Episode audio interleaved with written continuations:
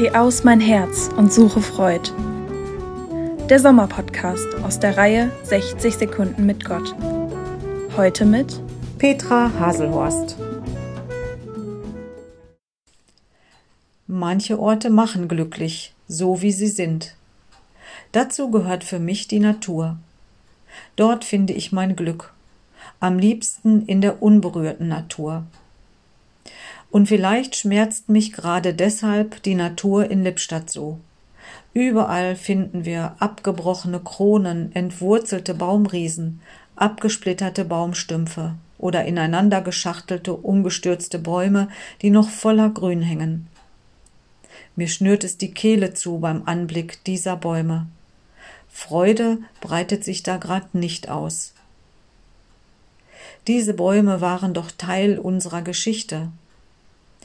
Sie symbolisieren für mich Weisheit und Kontinuität. Liebespaare und Freunde verewigen sich manchmal in ihrer Rinde. Bäume helfen uns selbst in Beziehung zur Welt, zu Gott und zu anderen zu setzen. Vielleicht ist es gerade das, was mich so erschreckt. Heute hörten Sie Gedanken von Petra Haselhorst.